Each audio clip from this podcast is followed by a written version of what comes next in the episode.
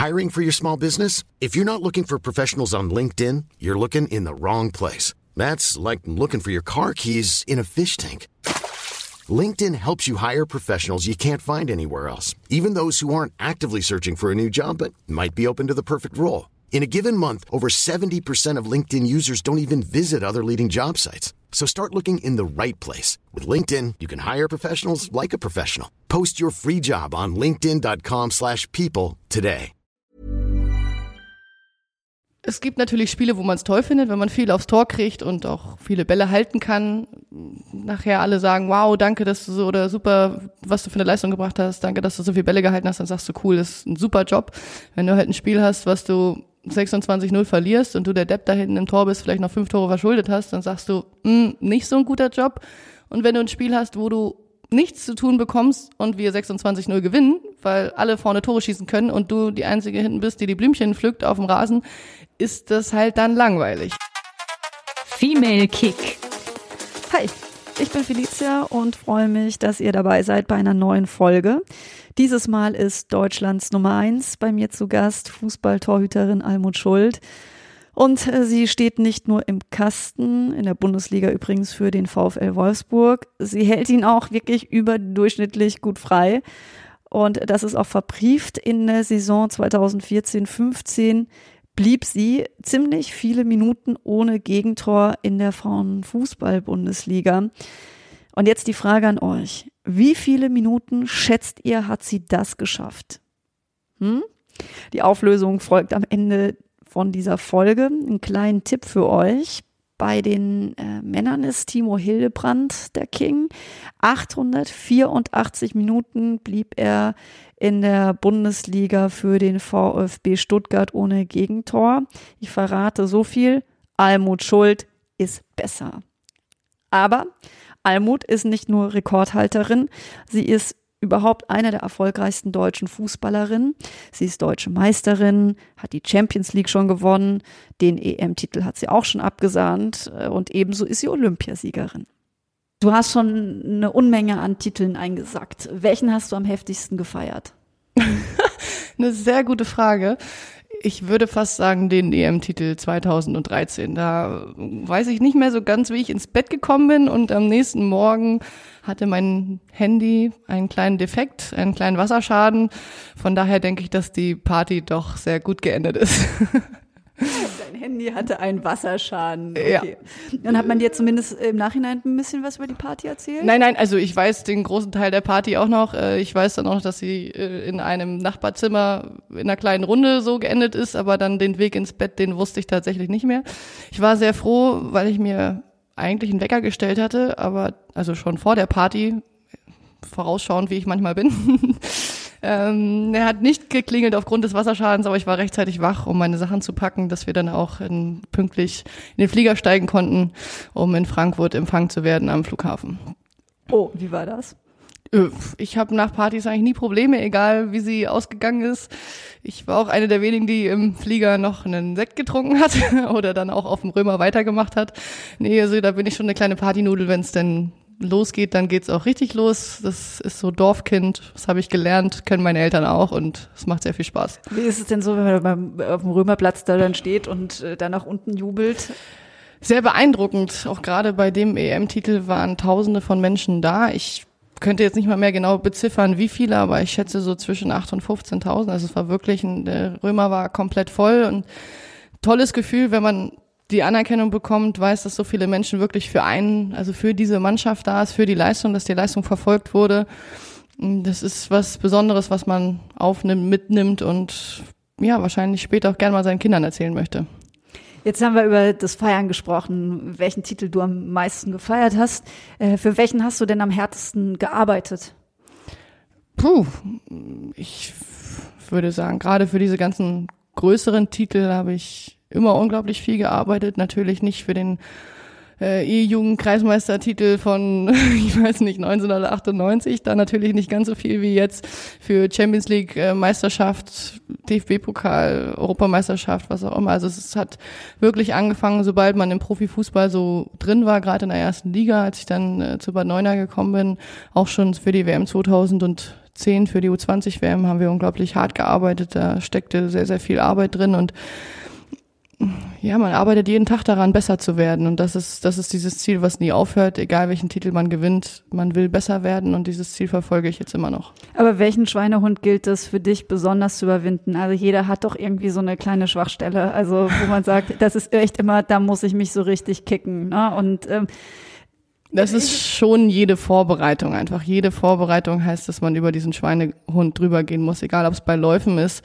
ob es ja beim Krafttraining ist oder auch bei Torwarttrainingseinheiten, wo man sagt, also jetzt habe ich das Gefühl, ich kann nicht mehr aufstehen, aber ich muss trotzdem wieder aufstehen, weil der Torwarttrainer gerne noch eine Serie machen möchte.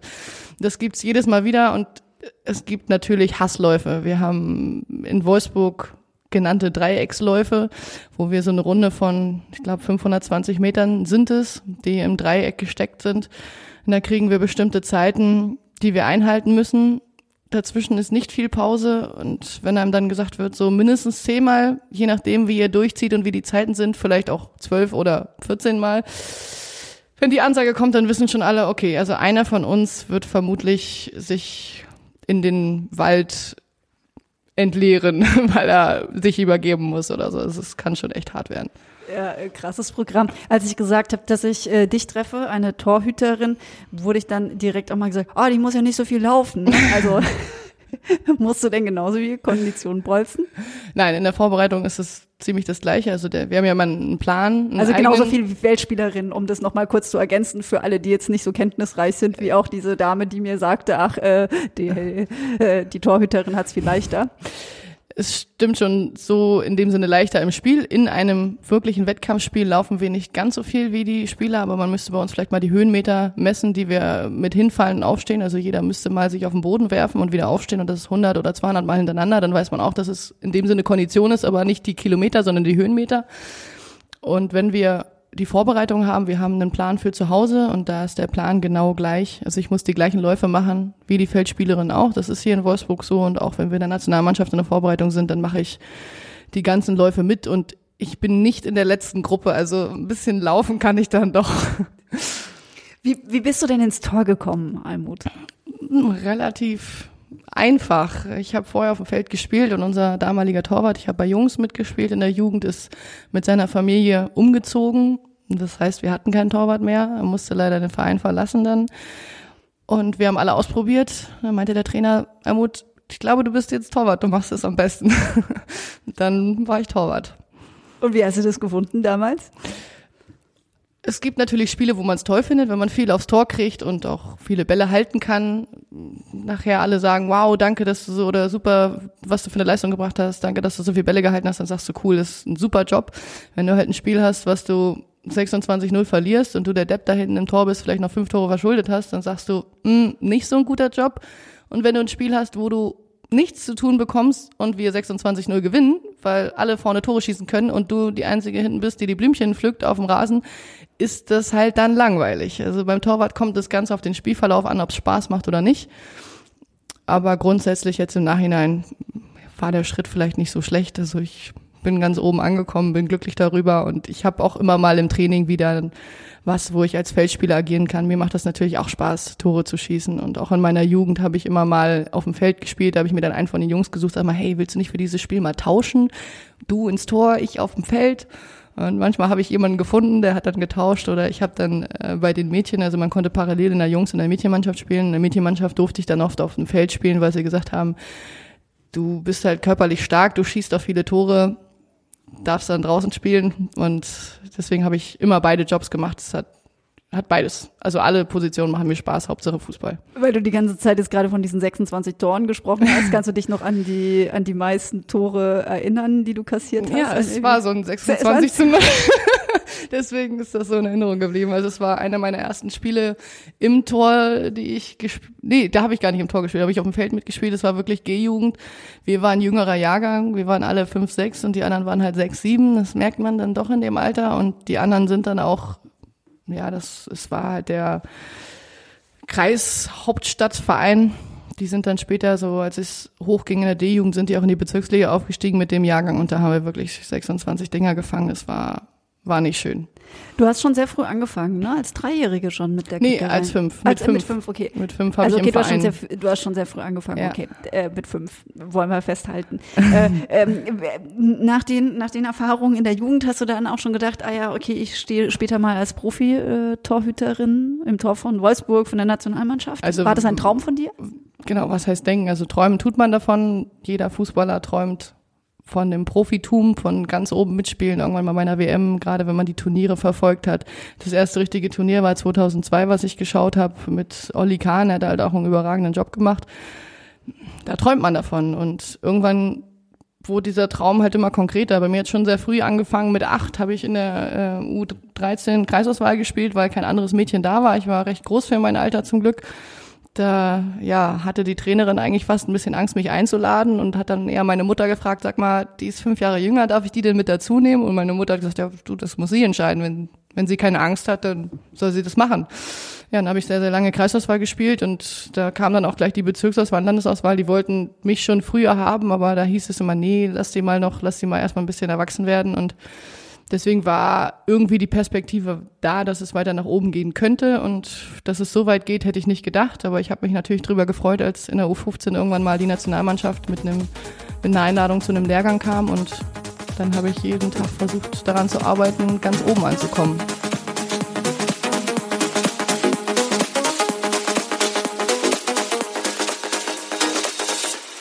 Almut hat also schon mit fünf Jahren angefangen mit dem Fußballspielen in der Jungsmannschaft. Von denen gibt's nämlich in Deutschland auch heute natürlich noch deutlich mehr als Mädchenteams. Was aber eigentlich auch ganz gut ist, wenn die Kinder unabhängig vom Geschlecht miteinander trainieren. Das stärkt und stählt in jeder Hinsicht. Allerdings ist das Zusammenspielen von Jungs und Mädchen nur bis zur C-Jugend erlaubt und dann muss eben ein geschlechtssepariertes Team her. Das ist bei den Frauen- und Mädchenmannschaften äh, verbessert sich da stetig die Situation. In Deutschland gibt es davon mittlerweile knapp 6000 Teams. Das zählt immer der DFB, also der Fußballverband. Und insgesamt spielen 1,1 Millionen Mädchen und Frauen in Deutschland Fußball. Und damit ist der Volkssport tatsächlich nicht nur bei den Männern der beliebteste Vereinssport, sondern eben auch bei den Frauen. Und für Almut natürlich allemal. Jetzt hast du gerade von Olli Kahn gesprochen. Hattest du Vorbilder? War er eines davon? Oder jetzt auch jemand wie Nadine Angerer? Wer, wer, wer hat dich so inspiriert äh, als Torhüterfigur?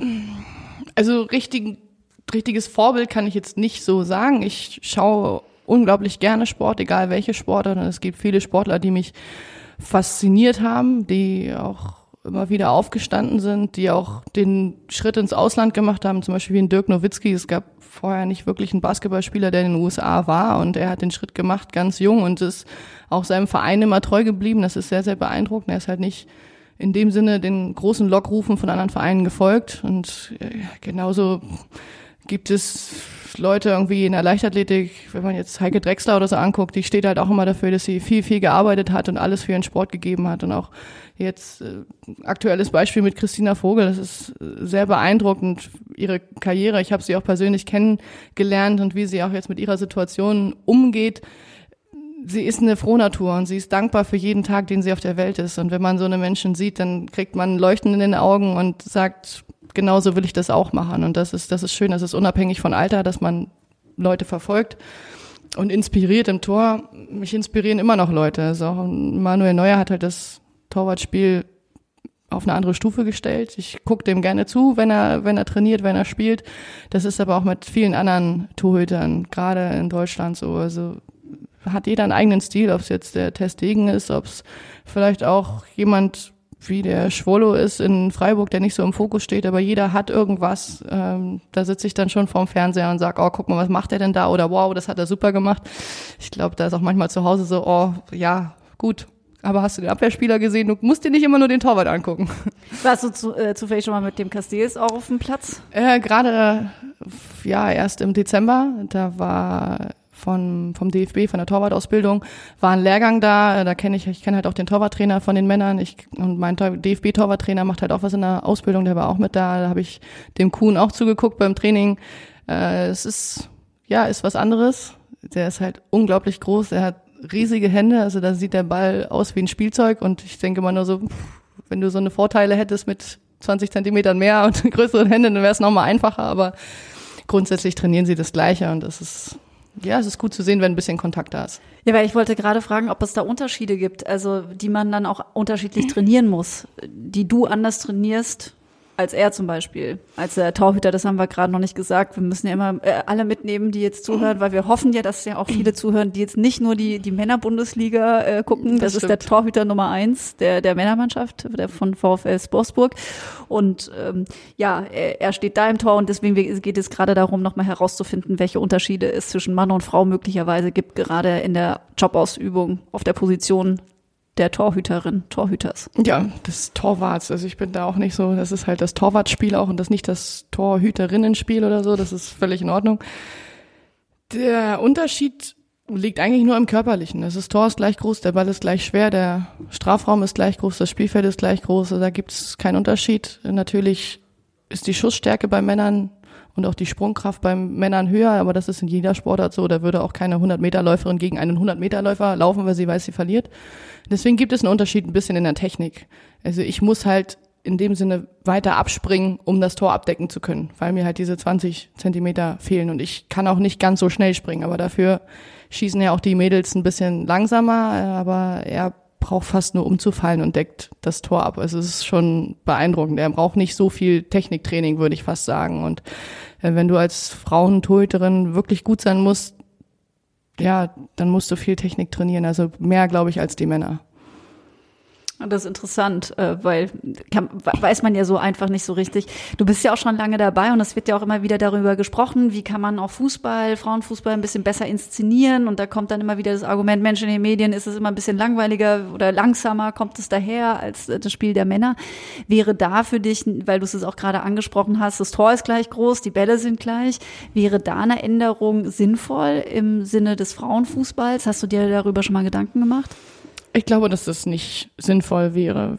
Der Fußball läuft an sich so gut. Es würde eine Änderung geben, die sehr sinnvoll wäre, nämlich wenn Frauenfußballspiele vielleicht nicht nur von zwei Kameras, sondern auch von sechs, acht oder zehn aufgezeichnet werden würden, weil oft die Spielgeschwindigkeit auch bei den Männern durch einen Kamerawechsel, Perspektivenwechsel passiert. Der Frauenfußball an sich, das sagen auch viele Besucher im Stadion, ist gar nicht so langsam. Er kommt bloß einfach durch eine totale Einstellung am Fernseher langsam rüber, wenn man das ganze Spielfeld sieht.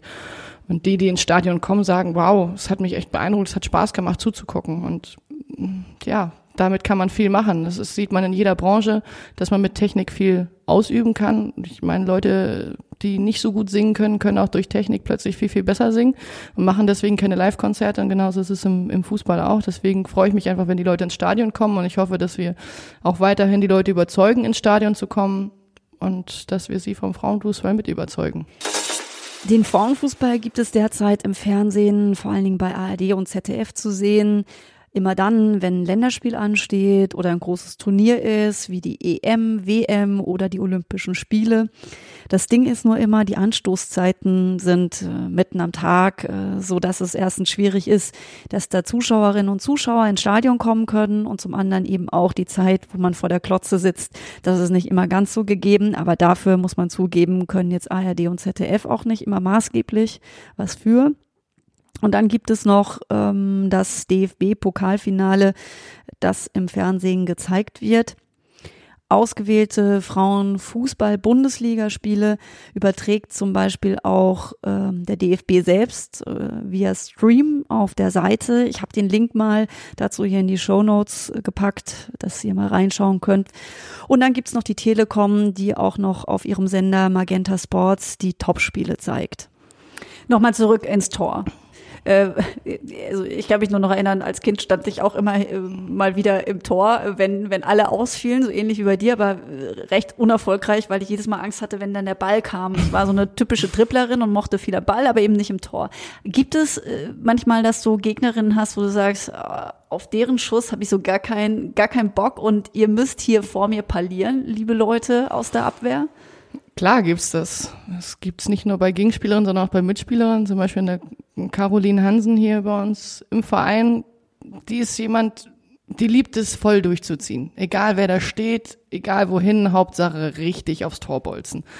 Und wenn du so jemanden hast und die drei Meter vor dir steht, dann kann das auch richtig wehtun. Und da kann es auch passieren, dass ich dann mal ausraste. Eigentlich bin ich, glaube ich, ein sehr genügsamer Mensch und verzeihe jedem viel. Äh, aber ja, und auch bei Gegnern, also in der Nationalmannschaft mit Jennifer Maujan, die hatten, hatten Schuss, wie man fährt, wie ein Pferd, wie man so umgangssprachlich sagt. Das tut halt richtig weh, wenn der irgendwo auf dem Oberschenkel klatscht oder so. Aber ich will mich nicht beschweren. Großen, größtenteils im Tor, im Torwarttor beim Fußball kann man ja einfach reagieren. Man kann zum Ball agieren. Und ich habe eine Zeit lang im Studium Handball gemacht und beim Handball ist es wirklich nur so, dass du dich abschießen lässt und das tut jedes Mal richtig weh, weil dieser Ball eine ganz andere ja, Stabilität hat und da will ich nicht tauschen. Meistens habe ich ja die Chance, noch einen Ball zu fangen und wenn ich ihn fange, dann tut's nicht weh. Von daher ist alles in Ordnung. Hast du Male nach dem Spiel? Mm, gerade im Winter, wenn es kalt ist, wenn die Haut auch kalt ist und man dann so einen Ball abkriegt, dann sieht man manchmal die Struktur des Balls. Also wenn man zum Beispiel im Champions League Ball trainiert, dann sieht man manchmal wie so ein Sterntattoo dann auf dem Arm oder so, auf dem Oberschenkel. Aber im Sommer äh, meistens nicht. Du bist aus Niedersachsen, spielst für einen Club aus Niedersachsen. Was bedeutet dir das? Ja, sehr, sehr viel. Ich verfolge schon sehr, sehr lange das Schicksal der niedersächsischen Clubs, gerade Hannover 96 und VfL Wolfsburg. Ich war immer ein bisschen mehr Wolfsburg zugetan, weil Grün schon als Kind meine Lieblingsfarbe war und es war halt auch nicht so weit weg. Ja, und mein Bruder ist ein totaler Hannover 96-Fan, der fand das immer nicht so lustig. und letztendlich, dass ich hier gelandet bin, ist super schön, weil ich ja für Niedersachsen weiter meine Fahne in den Wind halten kann. Ich bin in der Heimat, ich kann immer nach Hause fahren. Meine Eltern, meine Familie wohnt unweit weg, viele Freunde sind da und das ist wirklich so ein Schritt zurück zurück ja zu den Wurzeln. Ich habe in Hamburg gespielt, in Magdeburg gespielt, äh, in Bad Neuenahr in der Nähe von Köln gespielt, habe überall woanders gewohnt und habe immer versucht, wieder in die Heimat zu kommen und jetzt kann ich theoretisch jeden Tag zum Kaffee nach Hause fahren. Das ist sehr schön. Ein schönes Gefühl und du hast mit dem VfL Wolfsburg natürlich auch äh, den aktuellen deutschen Spitzenclub äh, als dein Arbeitgeber. Wie siehst du denn, weil du ja auch andere Vereine von innen sehr gut kennst, so, wie würdest du, wie würdest du so dein sportliches Setting im Moment beschreiben? Mein sportliches Setting. Also im Vergleich ja. auch zu dem, was du kennst. Ne? Wir, wir reden ja auch im Frauenfußball über, ich sage jetzt mal, noch Profistrukturen, die zum Teil auch noch geschaffen werden müssen. Nein, da ist der VfL auf jeden Fall der professionellste Verein, in dem ich bis jetzt gespielt habe. Das war beim Hamburger SV ganz anders. Da waren die Frauen wirklich eher das fünfte Rad am Wagen und in Magdeburg war einfach nicht die finanzielle Kraft da, um großartig professionelle Strukturen aufzubauen. Ich denke, für dritte und zweite Liga, die wir dort gespielt haben, war es sehr, sehr professionell. Ich bin ihnen auch dankbar für diese Bedingungen, die ich da vorgefunden habe. Und in Bad Neuenahr ist es ein reiner Frauenfußballclub gewesen, der nach bestem Gewissen und auch nach größter Kraft alles dafür getan hat, dass es professionell war. Das war völlig in Ordnung. Aber hier kann man sich wirklich auf den Fußball konzentrieren. Wir haben Physiotherapeuten, die sich um uns kümmern. Wir haben Ärzte, die wir alles fragen können. Wir haben nicht nur einen Trainer, wir haben, sondern einen Trainer und auch zwei Co-Trainer. Dazu habe ich einen hauptamtlichen Torwarttrainer, was ich in keinem anderen Verein hatte, was auch erst hier nach ein paar Jahren eingeführt wurde. Ich denke auch mit etwas Nachdruck von mir, aber es ist gut, dass es so gekommen ist. Und wir haben hier auch eine professionelle Geschäftsstelle. Wir haben welche, die in der Medienabteilung ja täglich da sind, für uns arbeiten, für uns angestellt sind. Und da kann man sehr, sehr viel koordinieren, um halt den Kopf frei zu haben für Fußball, um vielleicht auch noch im Marketing was anderes zu machen. Wir haben ein super schönes Stadion mit einem perfekten Rasen. Wir haben einen eigenen Trainingsplatz. Wir haben eine große Kabine, wo man auch seine Schuhe dalassen kann, wo auch die Klamotten gewaschen werden. Also es ist schon wirklich auf einem sehr hohen Niveau. Und ich, ich will nicht meckern. Natürlich kann man immer was verbessern. Und ich freue mich auch jedes Mal über Verbesserungen, aber ich bin da sehr demütig und äh, ja, freue mich, dass es überhaupt so ist. Das ist so schön, du bist mit dem VfL Wolfsburg äh, zufrieden. Äh, du gehörst ja auch äh, mit deinen Erfolgen äh, natürlich auch zur deutschen Fußballnationalmannschaft, hast da äh, viel mit dem DFB zu tun. Sind dir da die Interessen der weiblichen Fußballerinnen ausreichend äh, oder angemessen vertreten? Ich habe das Gefühl, dass es jetzt mehr wird. Der DFB hat eine Umstrukturierung hinter sich, dass jetzt das Büro der Frauennationalmannschaft und das Büro der Männernationalmannschaften zusammengelegt wurde zu einem Büro Nationalmannschaften, dass wir jetzt auch dem Oliver Bierhoff und seinem nächsten Assistenten, dem Joti Schatzialexio, unterstehen und das hat man gemerkt, gerade im Frühjahr 2018 haben die uns bei der Nationalmannschaft besucht und das war das erste Mal, dass jemand da war, um sich das mal anzugucken. Und hinterher haben sie gesagt, wow, ihr, ihr seid total sympathisch und ihr arbeitet professionell, so auf dem Niveau haben wir das gar nicht erwartet. Und als dann die neue Bundestrainerin äh, Martina Voss-Tecklenburg vorgestellt wurde, wurde halt auch in der Pressekonferenz von denen gesagt, ja, wir versuchen in den nächsten Jahren den Frauenfußball weiter nach vorne zu bringen, weil sie es verdient haben. Und alleine diese Aussage von der sozusagen Chefetage ist eine große Anerkennung, aber man sieht halt auch, was sie jetzt vielleicht für ein Potenzial entdeckt haben. Und wir hoffen, dass sich dahin was entwickelt und dass es nicht einfach nur Floskeln und Sätze sind, sondern das, was kommt und dass wir auch was dazu beitragen können. Das wäre schön. Ja, eben werdet ihr da irgendwie einbezogen, hast du das Gefühl?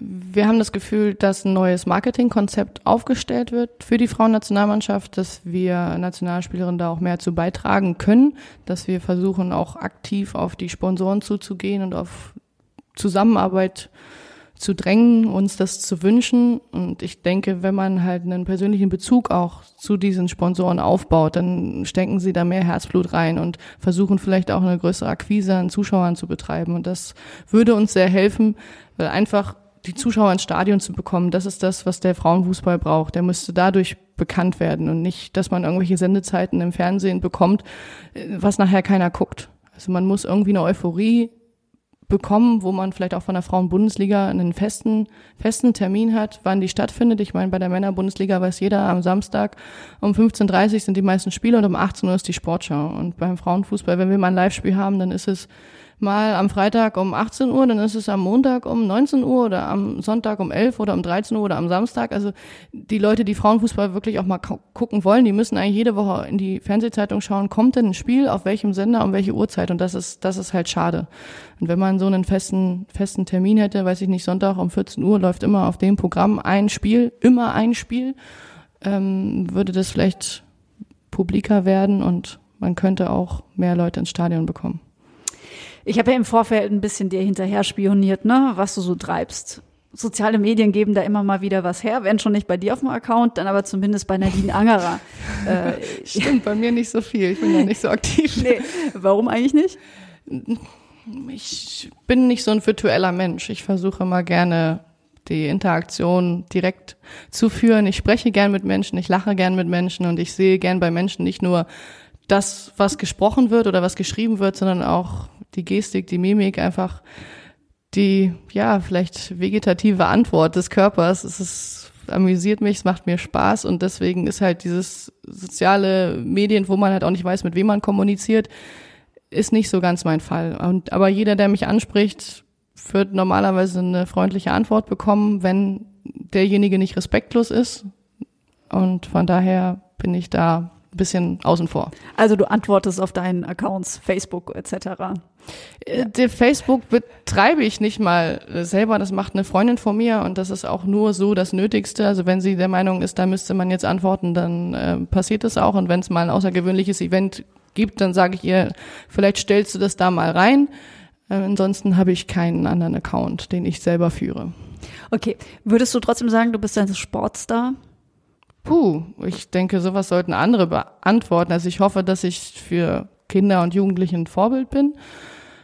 Und ob ich ein Star bin, das ist ja auch die Frage, wie man Star definiert. Wenn man jetzt Star definiert, dass man ab und zu im Fernsehen ist, dann ja.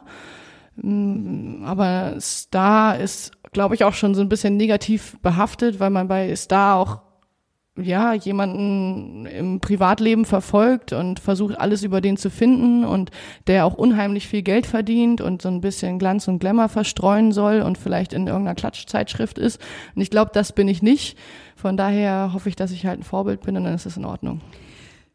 Ich hatte jetzt gerade noch mal da angesetzt mit Nadine Angerer, die ich ja. zusammen mit dir auf dem Foto gesehen habe, beziehungsweise sie war, glaube ich, gar nicht drauf. Da war nur ihre Frau und ihr wart irgendwie, Kann ich sein. Nicht, ihr habt euch besucht oder sowas, ne? Genau, wir und sie ist ja in Portland, genau. Äh, und äh, ich wollte nämlich fragen, ist denn das jetzt zum Beispiel, du bist jetzt gerade in Wolfsburg happy, ein super Verein, ähm, hast in Deutschland schon einiges gesehen. Wäre denn das Ausland noch mal was für dich, was du gerne machen wollen würdest in deiner Karriere?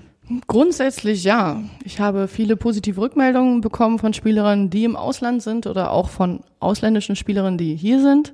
Die haben gesagt, das ist eine unglaublich tolle Erfahrung. Du lernst auf eine sehr einfache Weise eine andere Kultur kennen. Du lernst ein anderes Land kennen, eine andere Sprache und der Fußball verbindet. Das heißt, du kommst nicht nur einfach in ein Land, sondern du hast direkt Anschluss durch die Mannschaft und durch den Fußball kommst du auch viel rum und du hast da eigentlich ja, einen direkten Job, mit dem du leben kannst und kannst dir was anschauen. Also es ist schon irgendwie nochmal ein Anreiz und ich muss gucken, wie das, wie das bei mir reinpasst. Ich bin halt ein sehr heimatverbundener Mensch, wirklich ein Familienmensch und da müsste ich mir halt auch überlegen, sagen wir mal, es wäre die USA, dass ich ein halbes Jahr oder ein ganzes Jahr nicht wirklich viel zu Hause bin. Das wäre schweren Herzens, aber es, äh, auf der anderen Seite reizt es mich auch unglaublich, neue Leute kennenzulernen und neue Sachen kennenzulernen.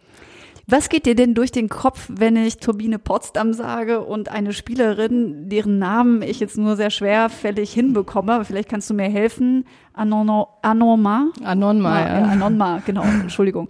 Äh, was, was denkst du, wenn du an Anonma denkst? Ja, hm. dass sie gerne gegen mich getroffen hat und in der einen Saison, 14, 15, haben wir in der ganzen Saison vier Gegentore gekriegt. Ich glaube, drei davon hat sie geschossen. Es war sehr ärgerlich, weil wir durch diese Gegentore nicht deutscher Meister geworden sind, obwohl wir die wenigsten der Liga hatten. Aber sie ist für Afrika ein sehr großes Aushängeschild im Frauenfußball. Sie hat ja sehr, sehr viel geleistet mit ihrem Land. Äquatorialguinea hat sich auch für die WM 2011 qualifiziert, was man denen nicht zugetraut hätte. Und sie ist eine sehr gute Fußballerin persönlich so hatte ich nicht so viel mit ihr zu tun, weil sie in anderen Vereinen gespielt hat, aber sie hat auch der Bundesliga ja viel Positives gebracht durch ihre Tore, durch ihren Spielwitz und schauen wir mal, wie es bei ihr weitergeht. Jetzt hat Almut Schuld ganz bescheiden überhaupt nicht darauf hingewiesen, dass diese Frau ihren Rekord sozusagen äh, verkürzt hat. Ja, Denn genau. ich hatte, hätte eingangs der Sendung ja gefragt, ähm, äh, wie lange Almut Schuld ihren Torrekord oder beziehungsweise ihren äh, Rekord äh, ohne Gegentor zu sein äh, gehalten hat. Und das war vom 4. Oktober 2014 bis zum 15. März 2015. Und insgesamt waren das 1051 Spielminuten, also deutlich mehr als Timo Hildebrand, habe ich ja schon am Anfang gesagt gesagt. Der hat es nur auf die, weißt du die genaue Zahl von Timo Hildebrand? Oh, ich glaube, irgendwie waren so 870 oder so. 884 Minuten. Also, Knapp daneben. Also hier, du bist, du bist ähm, da ähm, deutlich drüber. Herzlichen Glückwunsch dazu. Den Rekord hältst du immer noch. Aber eben diese Spielerin, über die wir eben sprachen, sorgte dafür, dass sie hat im Prinzip das letzte Tor und das erste, vor der ja. Rekordzeit ge äh, geschossen und dann auch wieder den Rekord sozusagen zerstört. Trotzdem aber eine gute Spielerin und sportlich fair beantwortet. Das war das Gespräch. Vielen Dank äh, fürs Hiersein, Almut Schuld. Und ähm, letzte Frage vielleicht dann doch noch. Was muss passieren, damit es für Deutschland bei der WM in Frankreich wieder mit Gold oder mit dem Pokal? Was muss passieren? Klappt? Wir müssen einfach die entscheidenden Spiele gewinnen, als Deutschland eine Turniermannschaft sein und viel Spaß dabei haben. Und die Null muss ganz oft stehen, oder? Das wäre wünschenswert. Dann gewinnt man die meisten Spiele, vor allem die K.O.-Spiele, wenn man zu Null spielt. Aber wenn wir dann mal 3-1 gewinnen, ist das für mich auch in Ordnung. Dankeschön. Gerne. Female Kick. Das war Almut Schuld, unsere Frau im Tor der Fußballnationalmannschaft. Ein Foto von ihr und alle bisherigen Folgen von Female Kick findet ihr auf femalekick.com. Ich würde mich freuen, wenn ihr da mal vorbeischaut und darf euch noch den Hinweis geben, dass beim nächsten Mal Johanna Elsig, Nationalspielerin von Turbine Potsdam, hier am Start ist. Darauf freue ich mich und auch wenn ihr wieder dabei wärt. Bis dahin, macht es gut, bleibt sportlich. Tschüss. Cool fact a crocodile can't stick out its tongue. Also, you can get health insurance for a month or just under a year in some states. United Healthcare short term insurance plans, underwritten by Golden Rule Insurance Company, offer flexible, budget friendly coverage for you. Learn more at uh1.com.